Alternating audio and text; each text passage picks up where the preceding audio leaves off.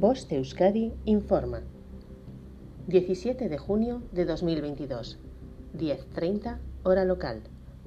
Correos y SMS fraudulentos.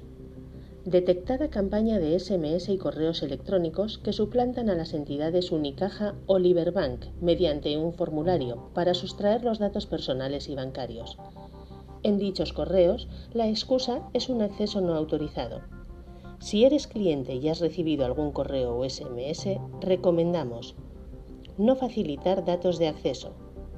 Contacta con la entidad bancaria por los canales oficiales de esta modifica contraseñas y recuerda no reutilizarlas. Fin de la información. Voz Euskadi, entidad colaboradora del Departamento de Seguridad del Gobierno Vasco.